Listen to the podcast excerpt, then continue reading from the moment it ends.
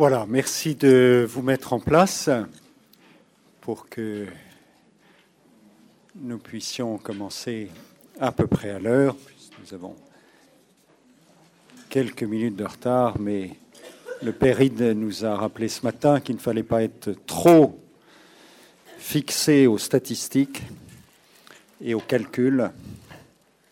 Donc on prend un peu de souplesse.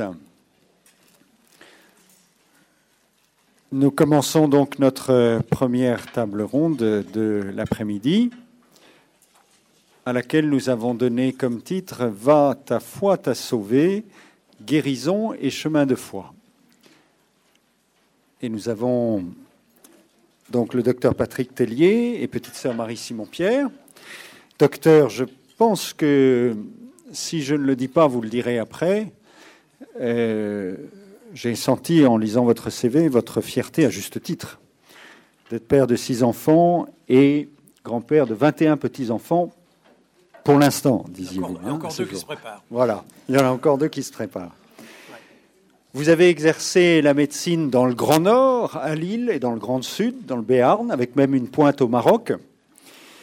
Et bien sûr, particulièrement d'intérêt pour notre thème d'aujourd'hui, vous avez été 11 ans directeur du bureau médical des sanctuaires Notre-Dame de Lourdes.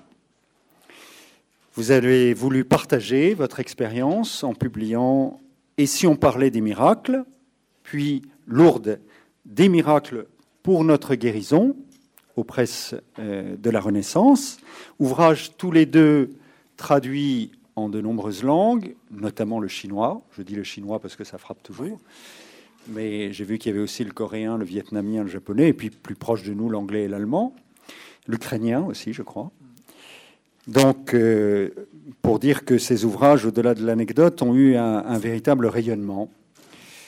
Et on peut vous remercier pour cela. Et c'est bien sûr notamment enrichi de cette expérience, mais sans vous oublier les autres expériences que vous avez eues comme médecin, que vous participez à cet échange sur guérison et chemin de foi. Petite sœur Marie-Simon-Pierre, vous êtes petite sœur des maternités catholiques et vous avez fait profession perpétuelle. Là aussi, je pense que c'était important que je, le, que je le note, le 5 septembre 1993, une date certainement importante pour vous. Vous aviez une formation d'auxiliaire de puériculture et vous avez, une fois entré dans la congrégation, suivi une formation pour être ide, ce qui ne veut pas dire que vous étiez la cousine du père ide, mais que vous avez été infirmière diplômée d'État. Vous exercez votre métier depuis 20 ans dans les divers établissements. Alors j'ai hésité un peu. au début, je me disais dans les divers établissements tenus par les petites sœurs des maternités catholiques, dont je suis administrateur au moins d'un. Mais je me suis dit que c'était mieux de dire les, divers établissements servis par votre congrégation. Euh, j'ai vu dans votre CV que vous aviez votre permis de conduire. Alors, je voulais, puisque nous fêtons les 30 ans de la disparition de Louis de Funès, souligner que vous aviez votre permis de conduire. C'est aussi une expérience vécue. Il m'arrive d'être conduit par des petites sœurs des maths catholiques. J'ai mon chapelet dans la poche.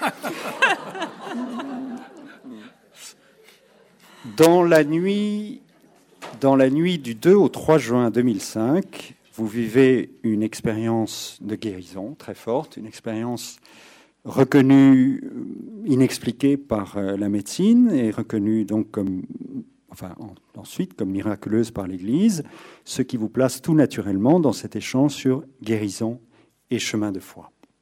Alors, nous vous écoutons l'un après l'autre avec grand intérêt. Merci d'être là parmi nous et il y aura un temps d'échange avec la salle après. Merci beaucoup. Bien, je crois que vous m'entendez? J'ai l'impression qu'on ne m'entend pas, en effet. Il faut rapprocher le. Alors, je rapporte le micro. Là, ça va mieux ou pas? Oui. Alors, on ne savait pas lequel des deux allait commencer parce qu'on se découvre, on ne se connaissait pas. Bon, finalement, la sœur a un peu de trac, alors elle me laisse parler le premier. bon, moi j'ai plus d'habitude, alors ça va. Euh, Quoique le sujet est important, donc euh, la, guérison comme chemin de foi. Mais c'est un sujet qui me passionne et donc euh, en effet j'en ai écrit un livre entier, le, second, parce que euh, Pour moi, en effet, la guérison miraculeuse, je me suis rendu compte au cours de ces onze années que j'ai passées à Lourdes, pour moi, la guérison miraculeuse, c'est vraiment le modèle même de la guérison parfaite, je dirais, qui euh, touche justement la personne dans toutes ses dimensions, physique, psychique et spirituelle. Mais je dirais d'abord spirituelle, puis éventuellement psychosomatique. Mais en tout cas, c'est tout toute la personne qui est atteinte dans cette guérison. Alors, je vais essayer d'expliciter un peu ce que c'est qu'une guérison miraculeuse. Et ça, peut-être illustrera aussi un peu ce dont nous a parlé euh, le Père Pascalide ce matin. Pour qu'il y ait guérison miraculeuse, il y a d'abord à remplir deux conditions. Deux conditions qui, vous allez voir, sont différentes,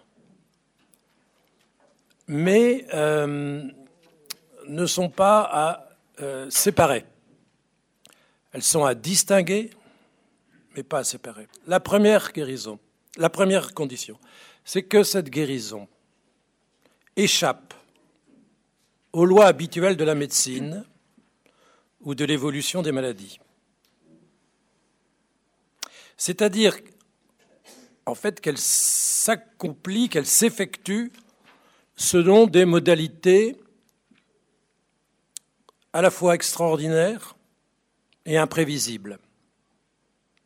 Imprévisibles parce que, la petite sœur pourra le dire, on s'y attend certainement pas. Moi, tous les guéris euh, d'ordre miraculeux, parce que vous savez qu'à Lourdes, il y a eu 68 miracle seulement, mais il y en a eu beaucoup d'autres qui n'ont jamais été reconnus. Donc j'en voyais quand même beaucoup de, témoignages, de guérisons. Donc tous ceux qui sont venus me voir m'ont tous dit, on ne s'y attendait pas cinq minutes avant. C'est vraiment la surprise. Alors bien sûr, quelqu'un qui est malade et qui vient à Lourdes peut espérer guérir, il attend peut-être cette guérison. Mais quand ça lui arrive, il s'y attend plus du tout, là, à ce moment-là. Et puis extraordinaire parce que, et vous savez, ce sont les conditions pour qu'une guérison soit reconnue miraculeuse, il y a des conditions qui sont extrêmement restrictives pour que l'Église canoniquement reconnaisse une guérison comme miraculeuse. Mais un des euh, critères, c'est l'instantanéité. Dieu agit dans l'instant, puisque pour moi, la guérison miraculeuse, c'est une guérison divine, bien entendu. Sinon, ce n'est pas une guérison miraculeuse. Dieu agit dans l'instant. Il n'a pas besoin du temps. Alors ça fait donc déjà deux adjectifs importants, extraordinaires, imprévisibles. Et deuxièmement, et ça ne faut pas l'oublier, c'est que cette guérison amène le bénéficiaire ou les témoins, ou les témoins parce que euh, la personne qui guérit peut être un bébé, par exemple, un nourrisson, ça s'est vu, ou une personne dans le coma qui n'est pas euh, consciente. Donc le bénéficiaire, le témoin, a recherché ou à reconnaître une signification spirituelle à l'événement. Et plus précisément, elle invite à croire en l'intervention spéciale de Dieu. Là, je peux vous dire aussi, d'après les témoignages que j'ai eus, que la personne qui guérit comme ça, de façon euh, extraordinaire ou imprévisible, eh bien, se dit, euh, cette guérison n'est pas naturelle. Elle est consciente tout de suite que ce qui s'est passé là euh, la dépasse et d'ordre surnaturel.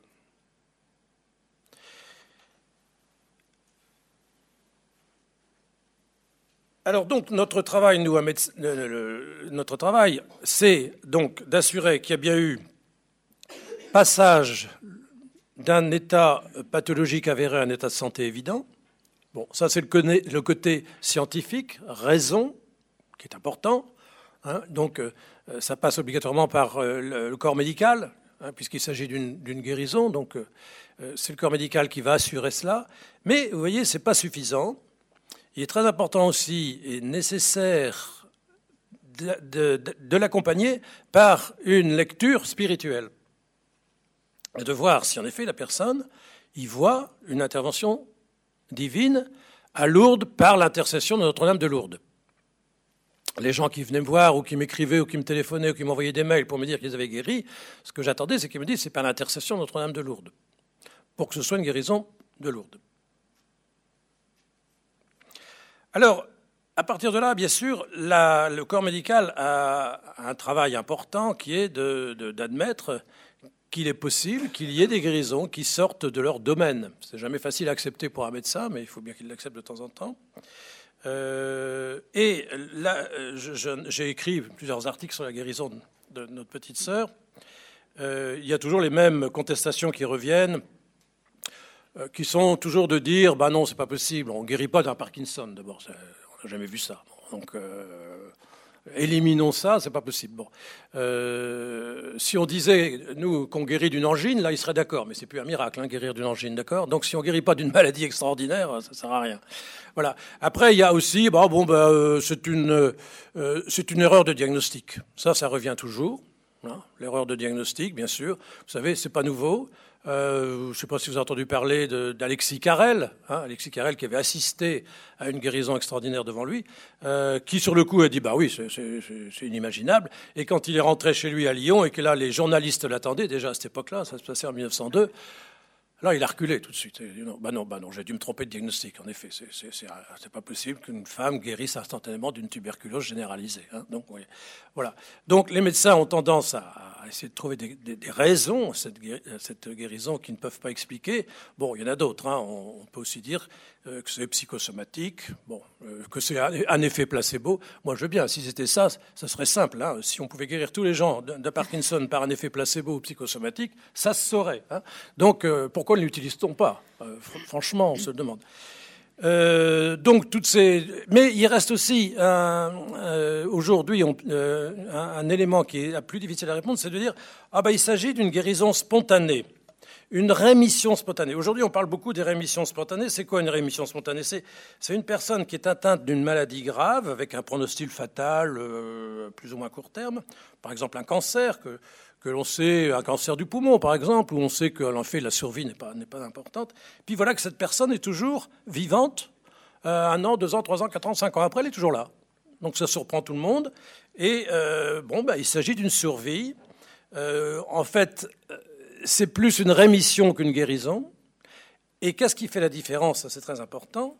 C'est que dans une rémission spontanée, Personne n'y comprend rien. Le médecin n'y comprend rien, le malade n'y comprend rien, l'entourage non plus.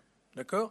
Donc, euh, c'est tout à fait différent d'une guérison miraculeuse où la personne, elle, sait très bien qu'elle a guéri à un moment donné, précis, dans son histoire, et qu'elle peut décrire euh, avec précision euh, et, sur lequel elle ne, reviendra pas. C'est un moment qui, pour elle, est fondateur dans sa vie. Euh, il y a pour elle un avant et un après. Hein. Donc vous voyez, c'est quand même très différent. C'est que pour la personne qui guérit d'une guérison miraculeuse, elle sait qu'il y a eu passage euh, de Dieu dans sa vie. Bon, il y en a qui mettent pas forcément Dieu, encore que euh, j'ai eu des, des musulmanes qui ont guéri à Lourdes. J'en ai plusieurs exemples. Alors sur le coup, si c'est Dieu, mais quel Dieu, on ne sait pas trop au départ. Et puis finalement, souvent, il y, a un petit il y a un cheminement qui se fait justement vers la foi chrétienne. Et les deux euh, musulmanes qui ont guéri à Lourdes, que j'ai bien connues, sont aujourd'hui baptisés. Hein, bon, donc euh, vous voyez qu'il se passe quelque chose au niveau de la foi. Donc, voilà, donc je voulais euh, parler du côté, euh, de ce côté euh, médical quand même, puisque je suis médecin. Et puis, là, je vous l'ai dit, qu'est-ce qui va faire qu'une guérison est miraculeuse? Et comment peut-on la retenir comme une guérison extraordinaire, une guérison véritable qui peut justement conduire à la foi? Et là, j'ai retenu quelques critères qui me paraissent importants. J'en parle, j'en parle dans mon livre, j'en donne des exemples. Là, on va en avoir un exemple en live, ce qui est beaucoup mieux. Je, vais, je vais donner cinq points. La guérison miraculeuse, premièrement, pour moi, est une victoire de la mort sur la vie. Euh, un de mes prédécesseurs au bureau de, Lourdes, le docteur Vallée, disait avec beaucoup de justesse victoire de la vie sur la mort. De la vie sur la mort, pardon, bien sûr. Vous me rassurez, oui. Euh, dans l'histoire de toute guérison surnaturelle qui se produit en la cité bénie des apparitions, deux faits ont une valeur d'égale portée. D'abord, la chute irrésistible vers la mort d'un organisme irrémissiblement condamné par la science humaine, puis, à partir d'un instant donné, son prodigieux rebondissement vers la vie. Donc voilà, ça c'est euh, une des caractéristiques de la guérison miraculeuse, et je crois que la guérison véritable, qui peut conduire donc à la foi, eh bien c'est une guérison justement qui rétablit la vie qui est en nous. Donc victoire de la vie sur la mort. Ok. J'ai écrit l'inverse, il hein, faut que je corrige tout de suite parce que sinon ça va être horrible. Voilà. Deuxième, caractéristique, la guérison miraculeuse se manifeste souvent, très souvent, par une forme de réconciliation, que ce soit avec soi-même, que ce soit avec les autres, que ce soit avec Dieu. D'ailleurs, les plus grands miracles, vous diront, les chapelains de Lourdes, se passent à la chapelle de la réconciliation. N'était-ce pas déjà le propre des guérisons opérées par le Christ hein? Et je pense qu'à notre époque, cette expérience est d'autant plus importante que nous vivons dans une société de rupture, de divorce, de séparation, de fracture, où il n'y a pas besoin de faire de dessin, la famille est de plus en plus disloquée. Qui n'a pas besoin de réconciliation? Et la guérison véritable apporte la paix. On en a parlé ce matin. Troisième caractéristique de la guérison miraculeuse, c'est qu'elle rend l'homme debout dans toutes les dimensions de son être.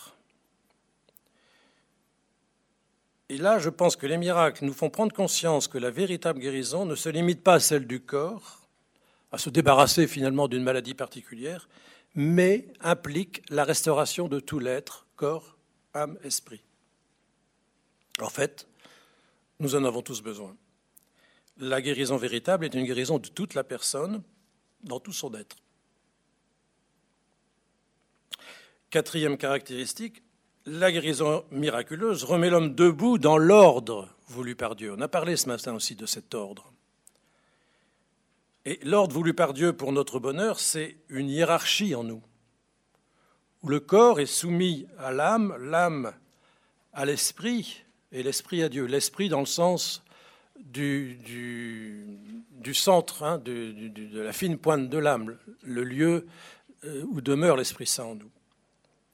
Et l'inversion de cet ordre, où l'inférieur envahit le supérieur, où l'esprit de l'homme se détourne de Dieu, se coupe de la source qu'il fait vivre, se tourne vers la psyché pour s'alimenter à elle au lieu de la nourrir, de l'éclairer, de la purifier, eh bien on peut dire que c'est une anticréation qui conduit à la désintégration, on a parlé d'intégration aussi ce matin, de la personne et donc au péché.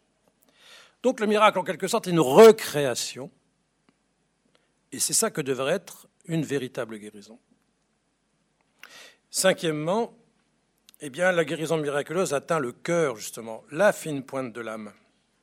Et moi, je pense que Dieu n'agit pas d'abord dans les poumons ou dans l'intestin ou dans le système nerveux d'un malade. Il n'agit pas sur la nature physique ou psychique comme il ne le fait pas pour la pluie ou le beau temps. Le miracle, ce n'est pas qu'un rond devienne carré. Par contre, on peut lui on ne peut lui dénier le droit et la possibilité d'agir dans le cœur ouvert d'une personne, en ce lieu où euh, demeure l'esprit. Et euh, d'une certaine façon, j'appellerais cette, guérison une effusion, hein, qui peut s'étendre à partir de là dans tout le biologique, dans tout le psychosomatique. C'est le, le, M. Belli, le dernier miraculé de Lourdes, qui a guéri en 87 qui était reconnu en 98 quand je suis, arrivé, où j'ai ressorti son dossier qui avait été enterré, qui me, disait, qui me racontait, et moi il m'a beaucoup appris, qu'il avait justement reçu euh, la veille de sa guérison les trois sacrements de guérison la, confession, la pénitence, euh, l'Eucharistie et l'onction des malades. Ah, les, sacrements médicinaux dont on parlait ce matin. Hein. Et, il dit, quand j'ai guéri, en fait, il était assis euh, devant le, passage du Saint-Sacrement, et à un moment donné, il a dit, j'ai ressenti dans mes pieds comme, euh, euh, une douce chaleur qui est remontée dans tout mon corps jusqu'au bout de mes doigts. Et il dit, c'est comme si cette force, cette force spirituelle, cette énergie spirituelle que j'avais reçue hier dans les sacrements, s'était répandue dans tout mon corps, jusqu'à chacune de mes cellules. Jusqu'à chacune de mes cellules. Donc, vous voyez, on revient un petit peu à ce qui a été dit ce matin. Moi, je crois beaucoup à ce que disait Einstein, que vraiment, il y a un centre, le cœur, l'âme, l'âme profonde, où Dieu peut euh, investir son Esprit Saint, et dans certains cas, voulu par lui seul, parce que là, euh, personne ne sait pourquoi, et, la sœur le dira sûrement, elle ne s'y attendait pas non plus, et la question que posent tous les euh, miraculés que j'ai vus, c'est pourquoi ça m'est arrivé à moi, ils n'en savent rien, c'est le mystère de Dieu. Eh bien, à un moment donné, cette énergie profonde spirituelle qui est instillée, diffusée, infusée au, cœur de la personne, se répand dans tout l'organisme et à ce moment-là peut provoquer donc euh, la guérison de tout l'être. Ça va, vous suivez jusque-là, c'est clair? Bon, je ne sais pas ce que je peux dire de plus. Euh, voilà, voyez donc qu'une guérison miraculeuse euh, ne peut pas laisser indifférent. Elle est signifiante. Elle est signifiante, elle a un sens. Alors que les autres guérisons, comme on parlait des rémissions spontanées, sont insignifiantes. Ça fait partie de la, courbe de Gauss. C'est vrai qu'il y a toujours des exceptions en médecine. Vous savez que la médecine n'est pas une science exacte et, et qu'il peut y avoir des guérisons euh, de maladies qui normalement ne guérissent pas. On ne sait pas par quel mécanisme, on ne le connaît pas aujourd'hui. Peut-être qu'on le connaîtra un jour. Mais la guérison miraculeuse, c'est bien autre chose. C'est bien autre chose. C'est vraiment rien à voir avec ce que ça peut être qu'une guérison banale, j'irais, insignifiante. Voilà, voilà ce que je voulais vous dire. Euh, avant de laisser la sœur, je pense qu'il y a déjà de quoi réfléchir. Si euh, vous avez des questions, je suis prêt, je suis prêt, tout à fait prêt à y répondre euh, après. D'accord? On va la laisser parler un petit peu. Hein. Merci, beaucoup, docteur. En effet, je, je, vous rejoins tout à fait, Monsieur Tellier. Vous entendez? C'est vrai que je, dis souvent ce que vous venez de dire. Il y a eu un avant et il y a un après. Peut-être que vous l'avez déjà entendu dans les différents témoignages ou à la télé, mais je le dis souvent et c'est vraiment vrai. Donc je vais vous livrer mon témoignage. Je vous apprends rien, c'est donc dans la nuit du 2 au 3 juin 2005 que j'ai été guérie par subitement de la maladie de Parkinson. Et malgré les expertises poussées, ma guérison n'a pas pu être expliquée par la science. Cette guérison, qui est un miracle de la foi et de la prière de toute notre famille religieuse, a apporté une pierre à la cause de béatification du pape Jean-Paul II. En effet, le 14 juin 2011, le pape Benoît XVI a signé le décret de reconnaissance du miracle, ouvrant ainsi la voie à la béatification de ce pape de la famille, comme il aimait se nommer lui-même. Cette guérison, je ne vous apprends rien, a fait couler beaucoup d'encre, mais la médiatisation n'a pas transformé ma vie. Je reste une petite sœur des maternités catholiques parmi les autres petites sœurs et j'exerce mon métier d'infirmière à la maternité de Bourgoin-Jailleux dans l'Isère. Revenons sur les années antérieures pour essayer de comprendre ce qui a pu se passer. Le 13 mai 2005, en la fête de Notre-Dame de Fatima, le pape Benoît XVI rend officielle la dispense pour l'ouverture du procès de béatification de Jean-Paul II. Une chaîne de prières s'instaure avec ferveur dès le lendemain les petites sœurs de toutes les communautés de France et du Sénégal prient avec foi tous les jours, sans interruption, et demandent ma guérison par l'intercession du pape Jean-Paul II. Nous aimions profondément ce pape, Jean-Paul II, et nous espérions que cette guérison pourrait apporter une petite pierre à sa béatification. Ce pape merveilleux, il avait marqué notre institut par sa personne, par ses enseignements. Dès le début de son ministère sacerdotal, l'abbé Carole Watiwa s'était montré très attentif à la vie des couples et des familles. Les premières catéchèses du pape Jean-Paul II, lors des audiences du mercredi, ont porté sur la sexualité et le mariage, et sa première encyclique, Redemptor Minis, a porté sur la vocation humaine. Parmi ses nombreux enseignements, l'exhortation apostolique Familiaris Consortio, la lettre aux familles, la lettre aux femmes, de nombreux discours et homélies, et bien sûr son encyclique Evangelium Vitae, constitue pour nous une charte précieuse. Dans son encyclique L'Évangile de la vie, le pape Jean-Paul II nous invitait à annoncer, célébrer, servir l'Évangile de la vie. Et c'est bien cet apostolat de miséricorde pour notre temps que nous essayons de vivre au cœur des institutions des maternités catholiques. Le pape, dans cette encyclique, s'adressait aux chrétiens et à toutes les personnes de bonne volonté. Il donnait un message d'espérance. Partant du constat des menaces actuelles contre la vie humaine, Jean-Paul II nous invitait à contempler le message sur la vie qu'apporte le Christ. Il nous redisait la grandeur et la dignité de l'homme, quelles que soient ses fragilités ou handicaps, de sa conception à sa mort naturelle. Tout homme est une histoire sacrée. La vie humaine est sacrée et inviolable. Elle doit être respectée et défendue. La demande de guérison a toujours été ordonnée à la mission que nous confie l'Église. Ma congrégation s'attristait à l'idée de me voir très rapidement dans un fauteuil roulant, car j'étais encore jeune et infirmière. Ne nous faut-il pas des bras, des mains, des regards et des cœurs pour dire aux familles, à toutes les familles, quelle que soit leur détresse, la tendresse d'un Dieu qui est Père Je suis heureuse aujourd'hui de pouvoir continuer mon travail d'infirmière auprès des mères et des enfants. En 1992, à l'obtention de mon diplôme d'infirmière, j'ai été envoyée à l'Étoile, maternité catholique de Provence.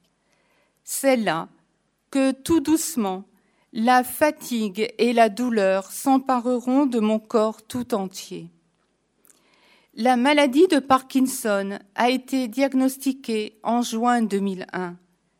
Celle-ci était latéralisée à gauche, ce qui m'handicapait beaucoup car je suis gauchère. Je n'avais à l'époque que 40 ans. La maladie évoluait doucement au début mais au bout de trois ans, les symptômes s'amplifiaient. Les tremblements, les raideurs, les douleurs, les insomnies augmentaient. Régulièrement, je revoyais le médecin neurologue afin de réajuster le traitement.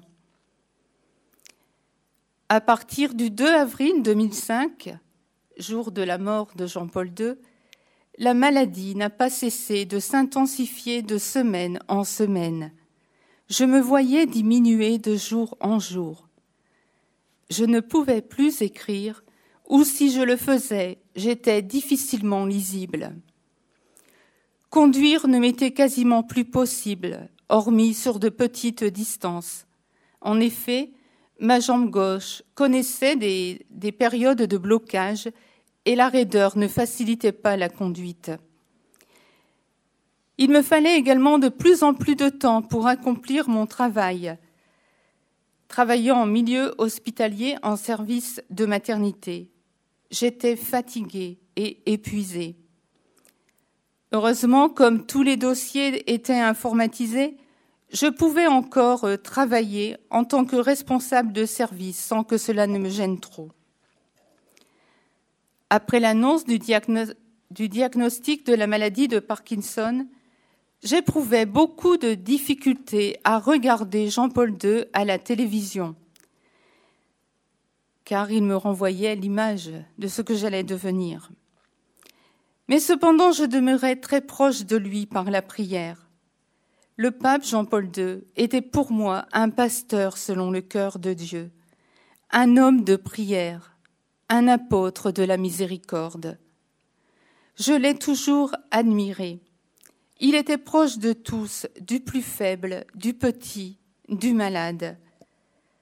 Il était un défenseur de la vie et un homme de la paix. Je savais qu'il pouvait comprendre ce que je vivais. De même, j'admirais sa force, son courage et son humilité. Son exemple et témoignage d'oubli total de sa personne pour se donner à son ministère me stimulaient dans la foi et le combat pour accepter cette souffrance et pour l'offrir. Car sans amour, cela n'avait pas de sens. Aujourd'hui, je peux dire que c'était un combat au quotidien, mais mon seul désir était de le vivre dans la foi et d'adhérer avec amour à la volonté du Père. À Pâques 2005, je voulais suivre en direct à la télévision la bénédiction de notre Saint-Père le Pape Jean-Paul II. Son état de santé déclinait de jour en jour, et je savais intérieurement que ce serait la dernière fois que je pourrais le revoir. Toute la matinée, je me suis préparée à cette rencontre, sachant que cela serait très difficile. Cela a dur pour moi, étant relativement jeune, d'imaginer que je serais un jour dans un fauteuil roulant. Un imprévu, conduit sans doute par la main du Père, ne me permit pas de le revoir. J'étais retenue dans le service.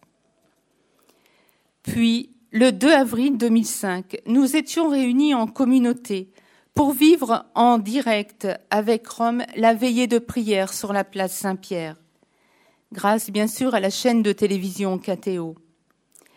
Avec mes sœurs, nous avons appris en direct le décès de Jean-Paul II.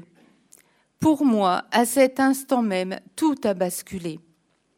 C'était l'effondrement. Je venais de perdre un ami, celui qui me comprenait et me donnait la force, l'énergie pour avancer. Dans les jours qui suivirent, c'est-à-dire jusqu'au 8 avril, jour de ses funérailles, je ressentis comme un grand vide, mais en même temps j'avais la certitude qu'il était toujours présent. Au moment où Mère Marie-Marc, notre ancienne supérieure générale, à demander la prière des communautés, j'étais en repos.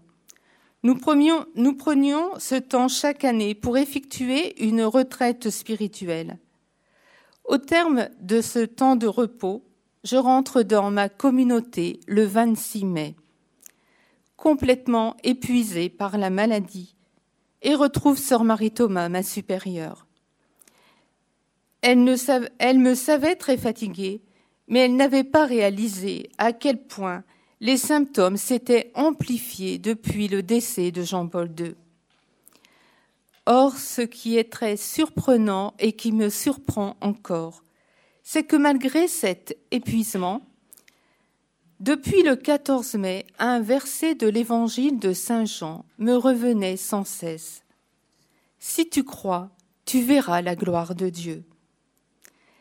Cette gloire de Dieu, je l'ai vu le 1er mai 2011, le jour de la béatification de Jean-Paul II, place Saint-Pierre. Et j'ajouterai, suite à ce matin, le ciel et la terre sont remplis de ta gloire. Ça rejoint tout à fait cela. Pour la béatification, nous étions partis en pèlerinage à Rome avec 700 pèlerins en bateau et il y avait 25 petites sœurs de présentes.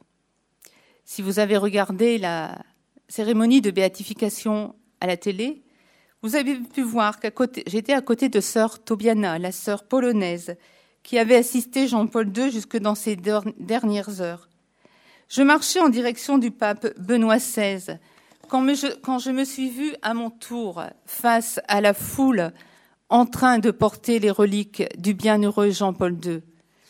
Je me sentais portée et légère, bien que très émue, mesurant la responsabilité d'une telle grâce. Voici ce qui s'est passé exactement durant les 24 heures qui ont précédé la guérison brutale. Quand je le raconte, c'est comme si c'était hier. Le 1er juin, rappelez-vous je suis rentrée de vacances le 26 mai, le 1er juin, je n'en peux plus. La douleur est de plus en plus intense, les tremblements s'amplifient, je lutte pour avancer et tenir debout. Mais cette fois-ci, je suis réellement au bout de mes forces. Le 2 juin après-midi, je vais trouver ma supérieure et lui demande un entretien. Ma supérieure était à l'époque sœur Marie Thomas. Nous étions dans la même communauté depuis 1992. Elle était sage-femme au commencement et nous avons travaillé ensemble, puis elle est devenue ma supérieure à partir de 1995. Ceci pour vous dire qu'elle me connaissait bien et qu'elle a vu évoluer progressivement la maladie de Parkinson de 2001 à 2005. Sœur Marie Thomas est devenue supérieure générale en 2007 lors du chapitre général. Je me revois dans son bureau. Je lui ai rapidement exposé ma situation et je lui ai demandé de cesser mon activité professionnelle. Je savais qu'elle me comprendrait elle m'accueille et m'écoute avec bienveillance. Je lui dis simplement que je suis au bout de mes forces et qu'il faut envisager de me remplacer dans le service de maternité. Avec la paix dans le cœur, je me surprends à lui dire que j'accepte d'être un jour en fauteuil roulant. J'ajoute que cet état ne m'empêchera pas de vivre ma consécration religieuse jusqu'au bout. Elle en est touchée et heureuse, car pendant des années, je lui ai confié ma peur de me retrouver un jour dans un fauteuil roulant. Cette perspective ne me faisait plus peur. N'ayez pas peur, nous avait dit Jean-Paul II. N'avait-il pas lui-même souffert et donné sa vie jusqu'au bout? Notre, entretien, bien que grave, est à cause de cela joyeux. Elle voit de ses yeux que je n'en peux plus, mais cherche à m'encourager. Et elle me rappelle que toutes les petites sœurs prient pour demander ma guérison. Elle me rappelle que je dois partir à Lourdes au mois d'août, en pèlerinage sur les pas de Jean-Paul II, et me demande de tenir encore un peu. Elle, me, elle ajoute La décision sera prise en septembre. En conclusion, elle me demande de continuer de travailler.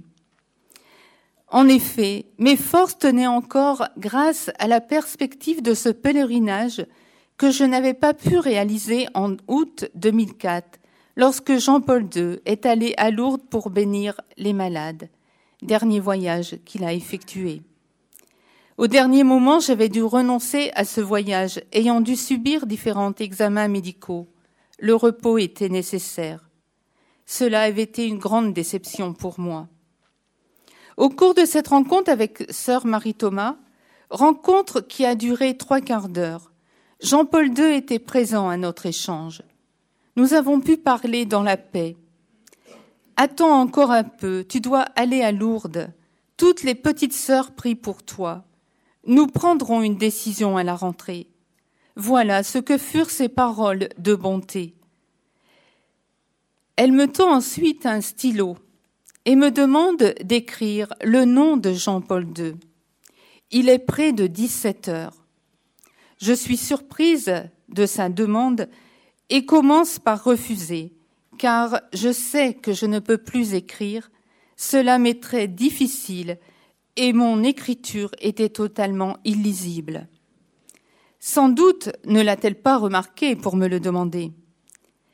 Elle me le demande avec insistance à trois reprises, de prendre le stylo et d'écrire.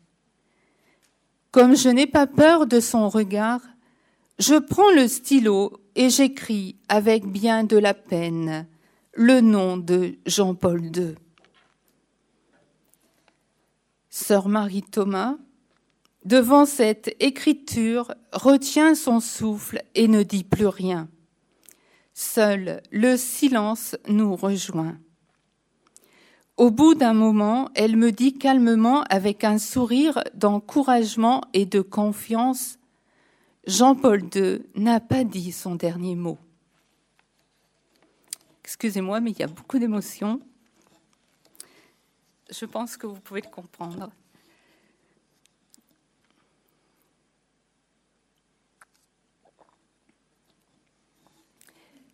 La fin de la journée se déroule comme les autres. Après la prière du soir de 21h, je regagne ma chambre. Il est entre 21h30 et 21h45. Chose incroyable, je ressens le désir de prendre un stylo et d'écrire. Cela m'a premièrement beaucoup surprise. Oui, une force en moi m'incite à vouloir écrire. Et au fond de moi, je me dis, prends ce stylo et écris. À ma grande surprise, les quelques lignes écrites étaient très lisibles. Je ne comprends pas très bien ce qui est en train de se passer. Puis je me couche.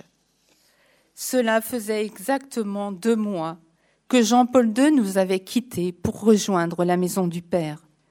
Deux mois que les signes cliniques de la maladie avaient terriblement augmenté. Je vous rappelle que Jean-Paul II est décédé, à 21h37. Puis à 4h30, je me réveille, stupéfaite d'avoir dormi. D'un bond, je sors de mon lit. Mon corps n'est plus endolori, plus aucune raideur, une souplesse et légèreté dans tout mon corps. Intérieurement, je ne suis plus la même. Puis, un appel intérieur, une force me pousse à aller prier devant le Saint-Sacrement. Un désir de rendre grâce pour ce que je suis en train de vivre. Je descends à l'oratoire, je prie devant le Saint-Sacrement. Mystérieusement, une grande paix m'enveloppe, une sensation de bien-être, quelque chose de trop grand, un mystère difficile à expliquer avec des mots. Ensuite, toujours devant le Saint-Sacrement, je médite les mystères lumineux du rosaire de Jean-Paul II. Je reste en prière jusqu'à six heures. Puis à six heures du matin, je, sors pour rejoindre la communauté à la chapelle pour un temps d'oraison suivi laudes et de l'Eucharistie.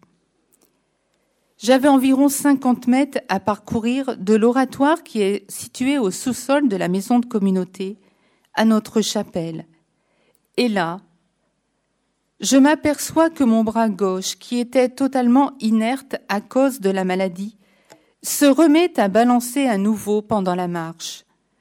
De même, j'éprouve une légèreté dans tout mon corps, une souplesse que je ne connaissais plus depuis longtemps.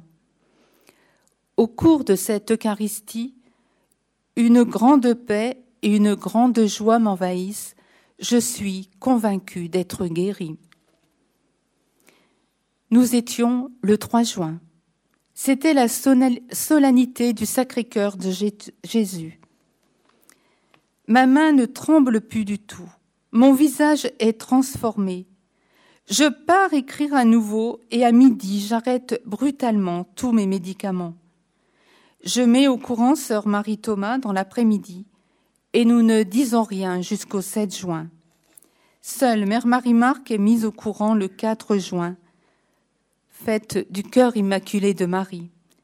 C'était deux, deux fêtes chères à Jean-Paul II. Le 7 juin, je me rends comme prévu chez le neurologue. Celui-ci constate avec un grand étonnement la disparition totale de tous les signes cliniques il a du mal, à comprendre mon état, alors que je ne prends plus aucun traitement depuis cinq jours. Le miracle n'est-il pas d'abord celui de la foi, de la prière? Je me suis abandonnée avec confiance et laissée guider. Quand ma main ne pouvait plus écrire, je me suis surprise à accepter d'écrire le nom de Jean-Paul II écriture si abîmée qui signait l'évolution de la maladie. Les symptômes s'étaient aggravés depuis la mort du Saint-Père. Le 7 juin au soir, Mère Marie-Marc confie cette grâce de guérison à toutes les communautés et nous demande de l'accueillir dans l'humilité et de ne rien dire autour de nous. Toute la congrégation a alors commencé une neuvaine d'action de grâce à Jean-Paul II. Ce 3 juin, jour de 2005, bien sûr, jour de ma guérison, nous avons également prié les, les litanies du Sacré-Cœur avec Jean-Paul II. Il s'était rendu à la basilique parisienne du Sacré-Cœur à Montmartre en 1980. Et en juin 1999, il avait dit aux évêques de France J'invite donc tous les fidèles à poursuivre avec piété leur dévotion au culte du Sacré-Cœur. En l'adaptant à notre temps, pour qu'ils ne cessent d'accueillir ces insondables richesses, qu'ils y répondent avec joie en aimant Dieu et leurs frères, trouvant ainsi la paix, entrant dans une démarche de réconciliation et affermissant leur espérance de vivre un jour en plénitude auprès de Dieu, dans la compagnie de tous les saints. Le 2 juin prochain, cela fera huit ans que j'ai stoppé tout traitement. Depuis ma guérison, j'ai retrouvé un rythme normal. Je ne suis plus à la traîne. J'ai repris complètement mon activité. J'écris sans aucune difficulté et je conduis de nouveau et sur de très longues distances. Ainsi, je peux continuer à servir, vivre notre mission au service des tout petits pour témoigner de l'évangile de la vie. Cette guérison miraculeuse est pour moi physique, mais il n'y a pas que cela. Vous l'avez entendu tout à l'heure avec le docteur Tellier. Elle a touché tout mon être et mon être profond. Comme je l'ai dit souvent, j'étais malade et je suis guérie. C'est comme une seconde naissance. Il y a eu un avant et il y a un après. Une nouvelle vie et ma vie spirituelle en a été renouvelée. Ce que le Seigneur m'a donné de vivre par l'intercession de Jean-Paul II est un grand mystère, difficile à expliquer avec des mots, tellement c'est grand, tellement c'est fort. Je suis davantage attiré par l'Eucharistie et l'adoration eucharistique, et le chapelet ne me quitte pas. Le 2 de chaque mois à 21 heures, je prends un long temps de prière pour rendre grâce pour ce que le Seigneur a fait de grand en moi, et un temps de supplication pour les malades et toutes les personnes qui se confient à notre prière. Des intentions de prière nous arrivent du monde entier. Je porte en ma consécration désormais plus spécialement les malades atteints de la maladie de Parkinson ou autres qui demande la prière de toute notre famille religieuse. Notre mission des petites sœurs des maternités catholiques nous envoie aussi vers eux et nous appelle à dire au monde combien leur vie a du prix. Aujourd'hui, rien n'est plus comme avant, et je peux dire qu'un ami est parti loin de notre terre, et pourtant si proche de mon cœur. Ma vie intérieure en a été bouleversée et elle en est de plus en plus profonde. Nous vivons notre vie de petite sœur avec Marie, la mère des vivants, et faisons notre à chaque instant la prière de Jean-Paul II. Ô Marie, aurore du monde nouveau, mère des vivants, nous te confions la cause de la vie nous sommes maintenant encore plus sûrs de sa présence à nos côtés pour venir en aide à notre faiblesse et seconder notre engagement dans la mission. Nous sommes heureuses de vivre cet apostolat de miséricorde dans les pas du bienheureux Jean-Paul II. Merci.